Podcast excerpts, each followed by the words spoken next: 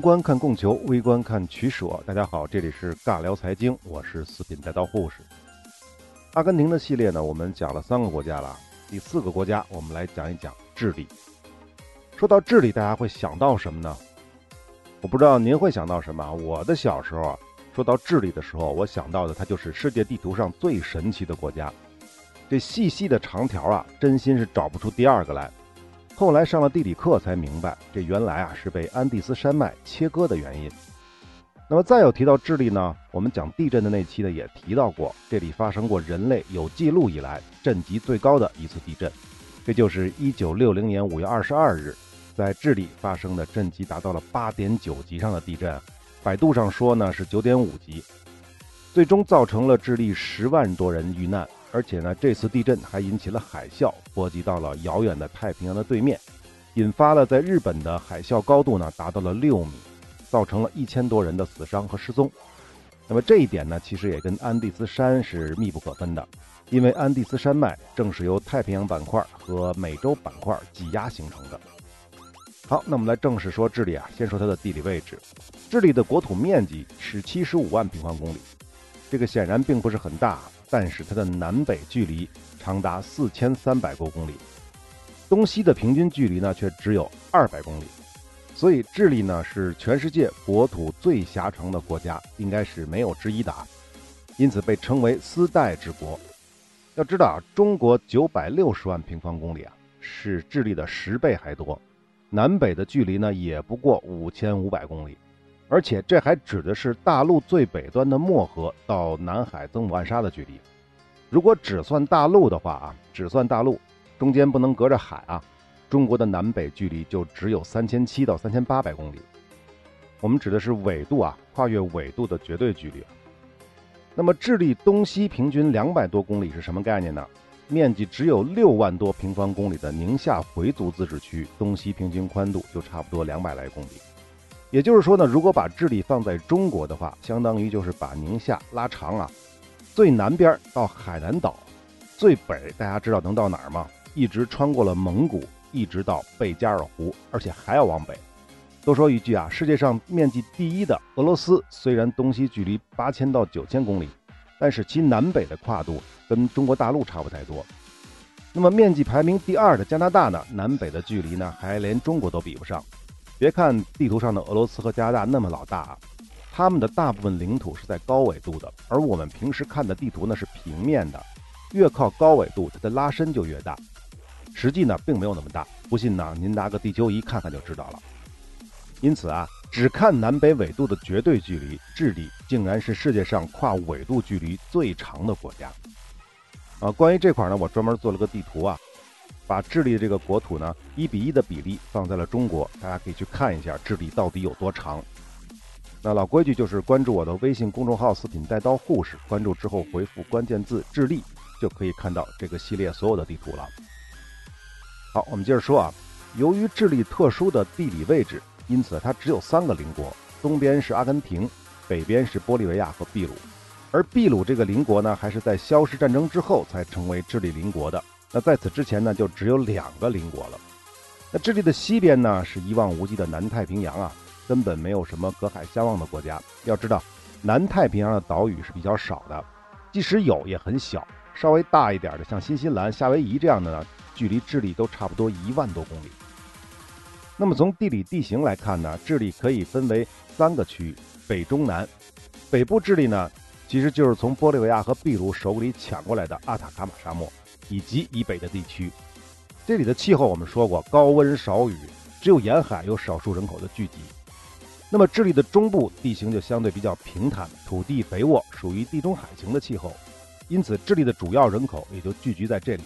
重要的城市比如首都圣地亚哥，还有瓦尔帕莱索港以及康塞普西翁。而智利的南部呢，几乎都是安第斯山脉了，这里的降雨丰富，雷暴频繁。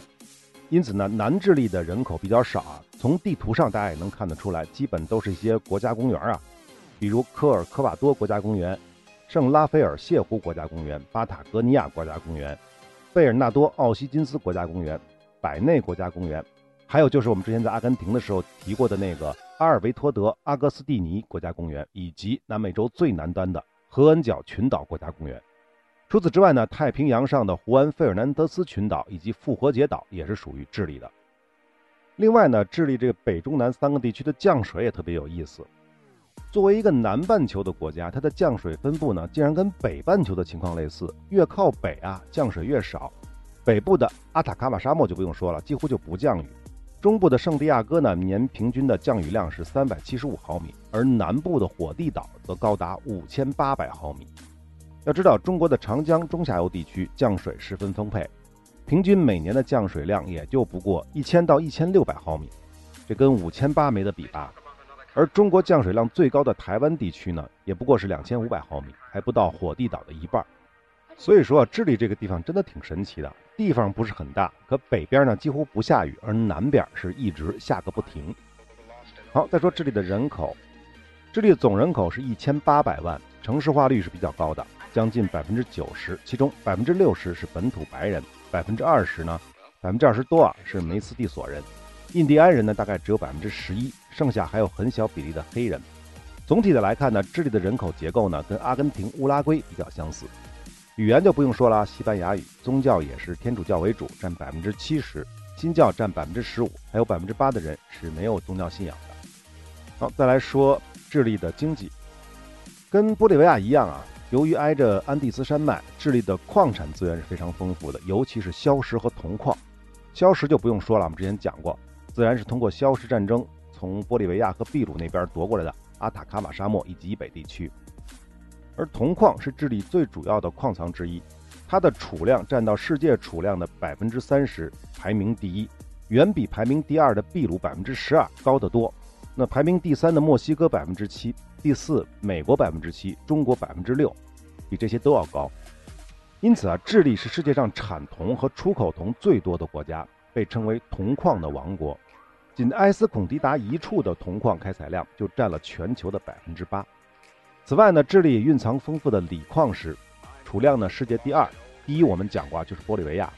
这还没完啊，智利还是第一大来的生产国。第三大木的生产国，第七大银的生产国和第十四大黄金生产国，在非金属方面呢，智利在碘的生产当中呢排名世界第一。除了这些呢，智利还有铁、煤、铅、锌、锰、水银、石油等矿藏，尤其是铁矿石啊，不是说储量有多大，而是品质特别好，含铁量呢在百分之六十以上，是世界上品质最好的铁矿石产地之一。好，看来这个只要是挨着山、挨着高原。矿产资源都非常丰富，但是啊，智利可跟玻利维亚不一样。智利不仅有丰富的矿产资源，农业也十分发达。它主要的农产品有苹果、葡萄、玉米、洋葱、小麦、大蒜、豆类等等。而且，智利的葡萄酒和智利的海产品在世界也十分著名。还有就是我们中国人特别爱吃的那个智利大樱桃啊，也就是车厘子。此外呢，智利的畜牧业也不是很差啊。牧场的面积占国土面积的百分之三十，将近百分之三十啊。牛羊猪也有大量的出口。再有就是旅游业了。前面说了那么多国家公园啊，还有阿塔卡马沙漠和太平洋上的复活节岛，以及南极的出发地之一蓬塔阿雷纳斯。总之啊，在智利可以游览的自然风景是太多了。好，说了这么多，大家就可以看得出来，智利啊，除了工业算不上太强大之外，矿产、农牧业以及旅游业都非常的发达。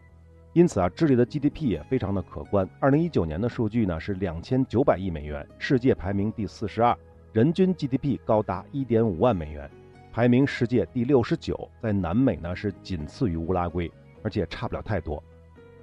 好，智利为什么跟那些国家不一样呢？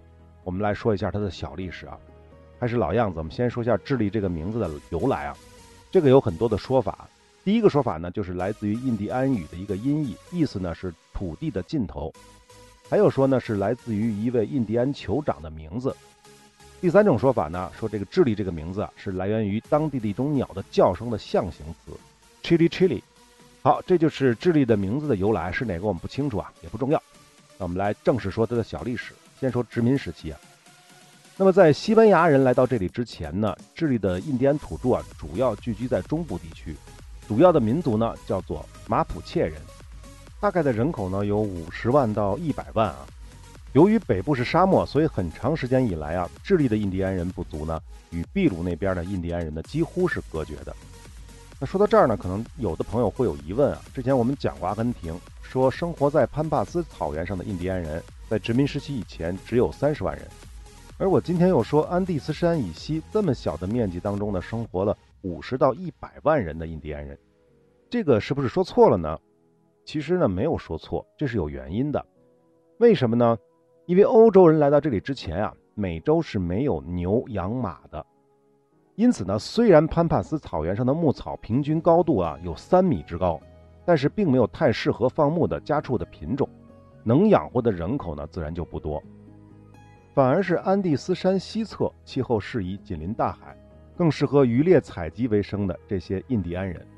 当然了，这些数字都是欧洲人估计的，当时啊具体准不准，他们自己肯定也不清楚。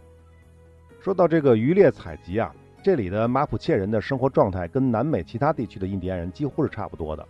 沿海地区主要是靠捕鱼，安第斯山区的人呢主要靠采集和狩猎，基本处于原始社会状态。各种氏族和部落呢，大多数情况下是各玩各的。但是当北方的印加人逐渐强大起来之后，开始向南渗透的过程中呢，这些马普切人呢也会联合起来，曾经两次打败过入侵的印加人，直到一四七零年前后。印加帝国才将触角伸到了智利谷地的北部，但是呢，也没有经营太长时间，西班牙人就来了。多说一句啊，我看这个材料上说啊，正是因为印加人的到来，去逼迫马普切人广泛的从事农业生产，所以人口才会激增的。那么在此之前，可能还没有这么多人。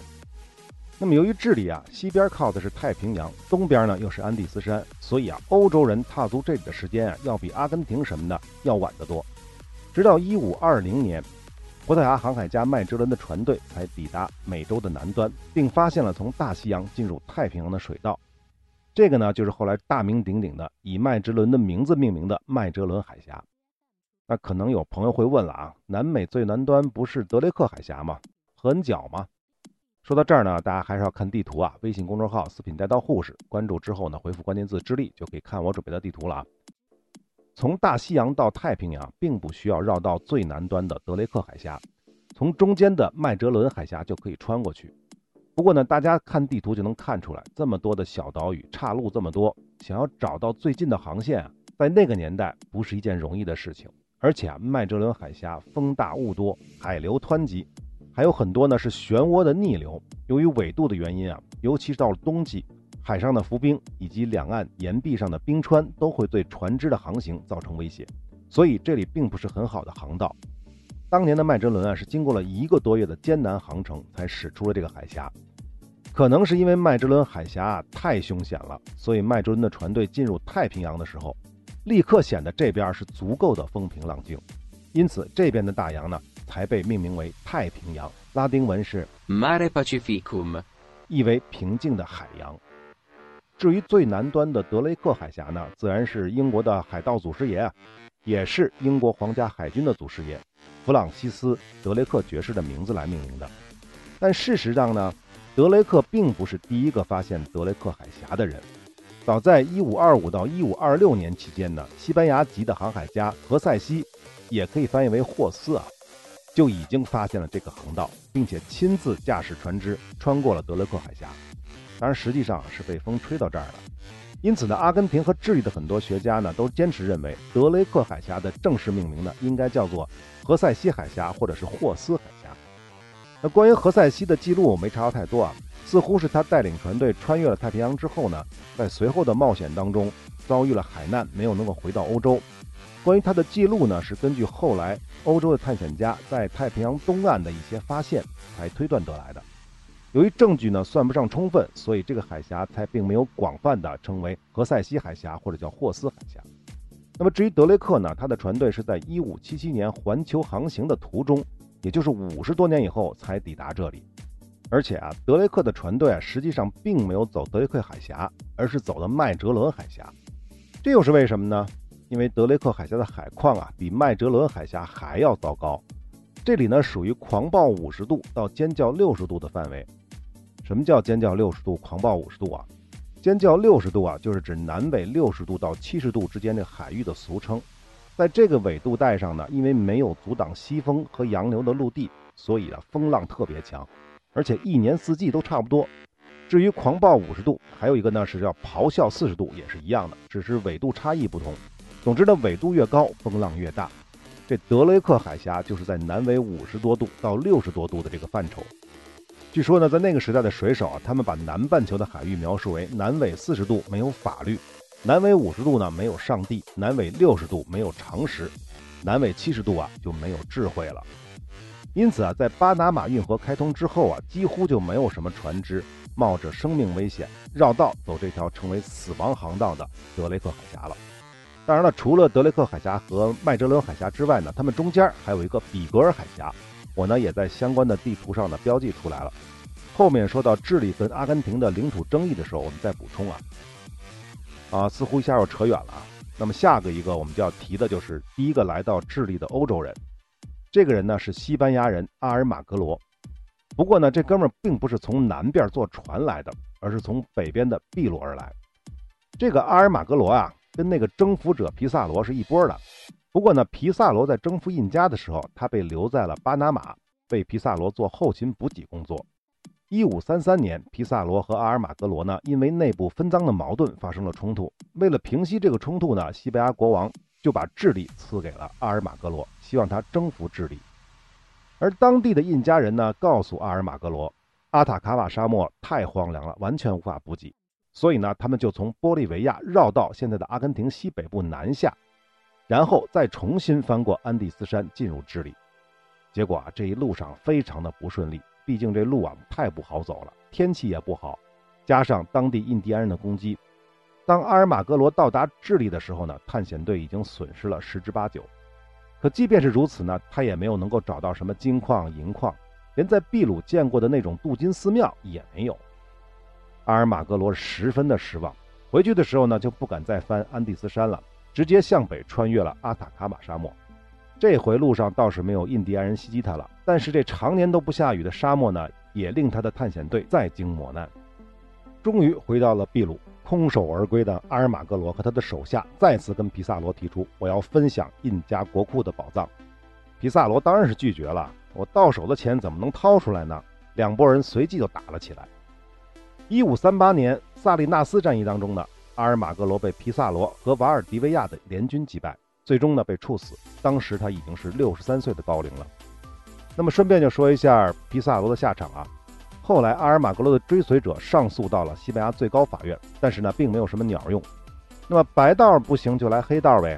一五四一年，皮萨罗在利马总督府宴请宾客的时候，遭到了二十多名阿尔马格罗的追随者的刺杀，毫无防备的皮萨罗是命丧当场。虽然阿尔马格罗没能够在智利找到黄金白银，但是他是第一个详细探索智利中部谷地情况的欧洲人，为后来的西班牙人殖民智利提供了第一手资料。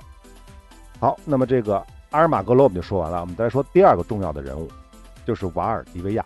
就刚才说的，他和皮萨罗一起打败了阿尔马格罗。阿尔马格罗死之后呢，为了感谢帮助过自己的瓦尔迪维亚，皮萨罗作为南美的土皇帝，根本就没有征得西班牙国王的同意，直接特许瓦尔迪维亚去完成对智利的殖民和征服。瓦尔迪维亚这次呢，没有走玻利维亚，而是沿着海岸线向南，直接穿越了阿塔卡马沙漠，来到了智利。并且建立了第一个殖民据点。随后呢，瓦尔迪维亚对智利进行了一次进一步的探索，在当地人的指引之下，他终于找到了马加马加金矿，这可就发大财了啊！他马上就开始强迫当地的印第安人为他开矿，而且很快就有了成绩。在此后的六年当中呢，共生产了价值二十三万比索的黄金。而那句话，当时的西班牙比索的购买力我还是搞不太清楚啊。那么此后呢？瓦尔迪维亚继续向南扩展，并且在1541年的2月12日建立了圣地亚哥，也就是现在智利的首都了。不过呢，圣地亚哥已经位于马普切人的核心区域了，因此呢，西班牙人和马普切人的冲突自然就越来越大。尤其呢，是为了开矿，瓦尔迪维亚和他的手下强迫印第安人从事开矿的苦役，遭到了马普切人的普遍敌视。那么最开始的印第安人由于科技代差，根本打不过西班牙人。但是时间一久啊，他们也学会了骑马，学会了使用盔甲，甚至呢，学会了西班牙人的军事战术。最终，在1553年一次马普切人的起义中呢，瓦尔迪维亚被俘，以一种极其残酷的方式被处死。是什么方式呢？这个呢我就具体不讲了，大家可以去参考《权力的游戏》当中呢，马王弄死龙妈他哥哥韦塞里斯塔格利安的那个方式。不过呢，比那个还要残忍。总之呢，可以想象印第安人是有多恨这个瓦尔迪维亚。但是啊，毕竟西班牙的整体实力摆在那儿了，马普切人的起义最终还是被镇压了。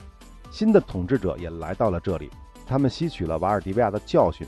在一五五九年颁布了一系列的新法令，比如禁止使用女工、童工，要给劳工呢提供食物、发放工资等等。这目的呢，自然是为了缓和与印第安人的矛盾。甚至呢，在一五七九年，智利的地方长官还规定禁止强迫劳动，只要印第安人交税的话，就可以不用服徭役，就是那个米塔制的徭役啊。我们讲阿根廷的时候说过，西班牙在美洲殖民的早期啊，并不是政府直接派遣官员进行管理的。而是授权像皮萨罗这样的私人进行探险，一旦找着了黄金白银，只要给西班牙王室交税，就可以得到领地的管理权。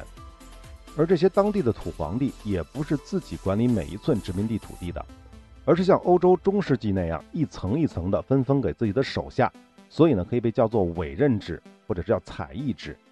那正是因为这个原因啊，很多西班牙政府的政令，或者是总督府的政令，到了最底层啊。并不是一定能够贯彻执行的，因此呢，智利的马普切人的起义是依旧频繁，继续去反抗西班牙人的残酷统治。不过呢，印第安的起义啊，造成了另外一个后果，就是印第安奴隶的问题。本来啊，西班牙政府是不允许把印第安人变成奴隶的，但是啊，在智利的反抗太猛烈了，这使得政府不得不派遣一些在军事上很有能力，但并非是贵族出身的官员来治理做行政官。啊，这里多说一句啊，皮萨罗这些早期的殖民地土皇帝死后啊，像秘鲁啊、墨西哥啊这些地方，基本上都是西班牙贵族担任总督的。那么这些泥腿子出身的家伙啊，比起那些贵族来说啊，就完全没有底线了。为了多赚钱啊，经过游说，使得西班牙国王在一六零八年下诏，允许在智利把那些造反的印第安人呢收作奴隶。这一下，智利的历任泥腿子行政官就多了一条发家致富的道路，什么呢？当然就是贩卖奴隶了。我们之前讲过，在整个的西班牙统治的拉美地区，印第安人是米塔制服徭役的，而不是奴隶制。而在智利就完全不同了，智利的地方大员立刻就加大了对当地印第安人的打击。不过呢，这次可不是为了镇压什么暴动，纯粹就是为了赚钱啊！他们才不管西班牙国王诏书当中的规定啊，什么不允许奴役妇女和儿童啊。反而是大量去抓捕妇女和儿童，把他们变成奴隶，变成自己的财产。为什么不抓男的呢？很简单吧，因为妇女和儿童好抓，男的不好抓。据说呢，当时一个西班牙士兵每抓住一个印第安人，可以得到三百比索的奖励。而这些印第安奴隶呢，随后就会被卖到智利的庄园或者是矿场，从事最艰苦的工作。如果当地的市场饱和了，那么这些奴隶就会被装船运到秘鲁。进而呢，还有可能会被贩卖到玻利维亚、厄瓜多尔等其他殖民地。不过呢，印第安奴隶的生意并不是西班牙殖民时期智利的主要收入来源，最重要的还是开矿和农业。抓奴隶的生意啊，只是当地的那些各级行政官员个人来钱的门道。那么这些收入是根本不会流到西班牙王室当中的，这西班牙王室在中间是没有抽成的。总之呢，这个事儿就变成了恶性循环。马普切人的反抗就更加的激烈了，甚至这个激烈程度已经到了当地的这些统治者啊控制不住的境地。到了17世纪中期呢，智利的这些西班牙统治者不得不向国王求助了，要求从西班牙派正规军前来支援。那么这里要说明一句了，前面说了啊，西班牙早期的美洲殖民呢，都不是西班牙政府掏钱，都是个人从政府那儿得到特许，然后自己出资买船招人，对未知的领土进行探索。一旦建立了殖民地，有了收入，再跟西班牙国王进行分成。因此呢，拉美地区的大部分殖民地的军队呢，属于民团的性质，而并不是西班牙的正规军。那么这一点呢，跟葡萄牙不太一样，跟巴西是不太一样的。那关于巴西和葡萄牙这个问题呢，我们以后再讲。好，回过头来接着说。与此同时啊，看到西班牙人后院起火了，这英国人和荷兰人也想来这儿插一杠子。英国海盗船曾经多次袭击智利的海滨城市。当然，这个所谓的海盗船啊，在英国人这边自己美化自己叫做撕掠船，当然整个欧洲都是这样。而荷兰人呢，则试图在西班牙控制力比较弱的智利南部建立永久的殖民地。还通过了谈判跟智利中部的马普切人来结盟了。但是呢，我们之前说过，智利南部的天气和地形啊，那是非常糟糕的，所以这荷兰人最后呢还是放弃了这个计划。但是不管怎么样啊，外部的压力就大了。为了震慑英国人和荷兰人，同时为了镇压马普切人的反抗，西班牙国王不得不派了一千五百人的正规军驻守了智利。而这笔军费呢，智利当地的殖民者竟然还拿不出来，最终呢是从秘鲁总督那边的财政解决的。但即便是这样，这支战斗力较强的西班牙政府军也没有能够完全压得住马普切人的反抗。如此一来啊，欧洲殖民过程当中的另一股力量在智利就显得十分重要了。什么力量呢？当然是宗教了，就是搞思想征服、传教。其实啊，西班牙天主教会很早就关注到了智利的问题，他们也看到了智利问题的本质，因此他们很早就向国王提出要求，禁止对印第安人进行征服和虐待。但是呢，并没有什么鸟用。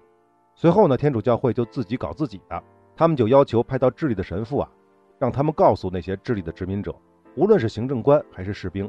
只要是虐待印第安人，他们都会下地狱，而且呢，拒绝听取他们的忏悔，拒绝赦免他们的罪过。这套做法啊，听上去挺靠谱的，但是呢，很快就遭到了当地上层统治阶级的反对，因此呢，并没有推广开来。后来呢，教会又提出了其他一些办法，但成效呢，都不是很明显，因为这思想征服啊，是需要时间的。不过呢，我们要说回来。西班牙的天主教会在拉美地区的传教，真的完全是为了拯救印第安人吗？真的完全是为了传播上帝的福音吗？其实呢，不见得完全如此啊。之前我们讲阿根廷的时候就提过两嘴，教会在拉美地区的作用，影响力呢并不是很大，很多时候都是被各派势力当枪使。当然，那个是在拉美地区独立之后了。那么在殖民时期，拉美地区的天主教会势力是十分强大的。这不仅仅是因为宗教的思想控制能力，另一方面呢，也是在经济领域。怎么说呢？要知道，在欧洲啊，随着新教的广泛传播，即便是天主教绝对的领地，比如说西班牙、葡萄牙、法国等等，各国的王室他也加强了对教会的控制，以免他们对王权形成太大的威胁。因此，欧洲那边的教会影响力是日渐衰弱，但是殖民地可就不一样了，尤其是西班牙这样的国家。虽然最早的中美洲地区殖民地呢叫做新西班牙，但王室看待这些地方的态度啊，根本不是当做国家的领土，而只是为王室赚钱的工具。这种情况下呢，教会在拉美地区的发展就几乎不受王权的影响，最大的阻力呢仅仅是地方行政官而已。所以啊，在拉美殖民时期啊，教士的人数很快就超过了殖民地的行政官员。各教派呢拥有大量的土地，而且还是免税的。不仅免税呢，教会还会按照中世纪欧洲的习惯，向殖民地人民呢收取十一税。这还没完，很多刚刚来到殖民地淘金的这些欧洲人啊，如果没有资本起家的话，很多人都会向教会来借贷。即便是已经成为矿主或者是土地主的这些有钱人，在经济遇到困难的时候，几乎也只有教会有能力向他们提供大笔的借贷来度过危机。当然了，由于教育的限制，教会贷款的利息是比较低的，这也是为什么这么多人都去跟教会借贷的原因。因此啊，天主教会在拉美地区其实是一股很强大的经济力量。还有啊，别忘了，他们还创建了殖民地的几乎所有的学校。那么，中国早期的那些西方学校也都是教会办的，这个道理是一样的。总之一句话，天主教会在拉美殖民地绝不是仅仅为了传播思想。保护印第安人的同时呢，他们也是在为自己的经济来源不断的新增人口基数，也就是传教嘛。信的人多了，那他的经济来源就越多了。当然了，这西班牙国王也不是傻子啊，羊呢要等到了养肥了再宰。差不多到十八世纪下半叶，西班牙波旁王朝就严厉的以某些殖民地的天主教派只对教皇忠诚而忽视对西班牙王室尊重为由，对这些殖民地的教会进行了严厉的打击。没收他们的土地和财产，关闭学校和修道院，并且把他们逐回意大利等等。因此啊，在独立运动的过程当中，有些拉美地区的教会并不是保皇派啊，而是坚定的独立派。这个呢，也是十分有意思的地方。好，又扯远了。我们回头总结一下，西班牙人呢，在智利的两百多年的殖民时期呢，从来就没有能够彻底征服这里的印第安人，甚至呢，西班牙殖民者的军队也一直没有能够跨过比奥比奥河。也就是说，比奥比奥河以南呢都不是西班牙的殖民地。比奥比奥河的位置呢，差不多就是智利中部谷地的南边，那接近了南部智利了。不过呢，这里的印第安人的主体呢，已经不是马普切人了。那关于殖民地时期的智利经济，我们简单说两句啊。首先，采矿是智利的主要收入来源。但那个时候的智利啊，没有发现特别大规模的矿脉，尤其是跟玻利维亚和秘鲁相比。因此呢，很多矿主啊，在某个矿赚了点钱之后呢，就不再接着探矿开矿了，而是去购买土地开种植园。毕竟啊，这个投资农业的风险是要比采矿小得多的，而收益率也没那么高啊。不过他们能够买到的土地并不是很多，因为主要的土地呢都被西班牙贵族瓜分了。当然，这些所谓的贵族啊，很多都是早期的暴发户，后来通过通婚的方式呢变成贵族的。而且啊，政府还规定，贵族死之后呢，只有长子能够完全继承。这个在欧洲都是这样子的。那地产呢，也是不能分割或者出售的。这样一来啊，采矿致富的这些新贵呢，就只能去购买相对偏僻的土地，而且面积呢也都不是很大。这些人大概只占有殖民地的百分之十五的土地。再说一下贸易啊，智利的贸易主要是被西班牙政府垄断的。讲阿根廷的时候，我们就讲过的，殖民地的外贸都是被政府完全控制的。到殖民时期的末期，大概有百分之七十的做大宗贸易的公司呢，都是西班牙人的产业，而本土白人控制呢不足百分之二十。但是到了十八世纪，随着西班牙海军的衰落，荷兰、英国、法国的商船。越来越多的绕过了麦哲伦海峡，来到了智利，说白了就是来走私来了。这就使得土生白人的外贸买卖的越来越红火，而那些西班牙商人为了赚钱呢，也不得不加入走私的行列。走私的结果就是西班牙政府的收入锐减，因此呢，国王在1720年实行了商船注册制，并加强了对麦哲伦海峡的控制，一度使得智利啊、秘鲁的走私啊得到了遏制。但是，1776年之后，美国独立了。从此之后呢，美国的商船从太平洋的北边来到了秘鲁和智利，压根儿就跟麦哲伦海峡没半毛钱关系了。西班牙政府为此又加强了对这些美国船的控制，但效果就十分有限了。总之呢，跟阿根廷一样，走私生意是智利经济的主要活力所在。否则的话，智利出产的葡萄会跟这里的黄金一样，绝大部分的收益呢，只能落入西班牙王室和西班牙商人的口袋之中。好，本期的时间就差不多了，我们先讲到这儿，我们下期再说智利的独立。我们下期再见。You're not the only one who feels like this, feeling like you lose more than you win, like life is just an endless hill you climb. You try and try, but never. I'm telling you something, this racing, this running, oh, you're working way too hard. And this perfection you're chasing is just energy wasted. Cause he loves you like you are. So go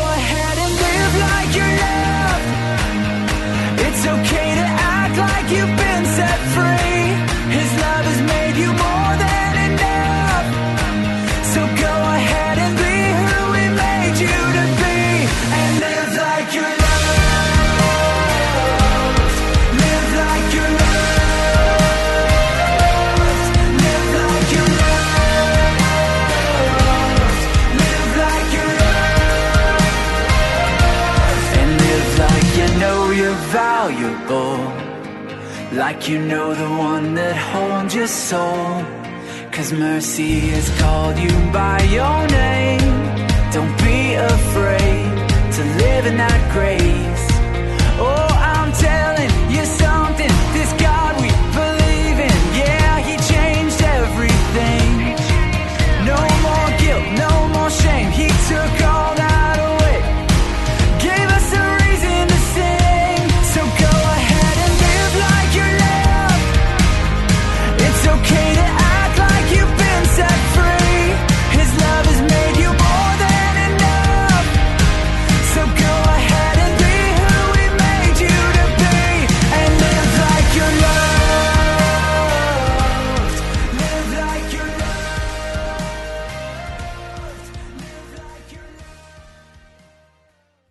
如果连音乐都听完了，那绝对是真爱。顺便关注一下我们的微信公众号“四品带刀护士”，所有的彩蛋和番外都在那里等着您。我们不见不散。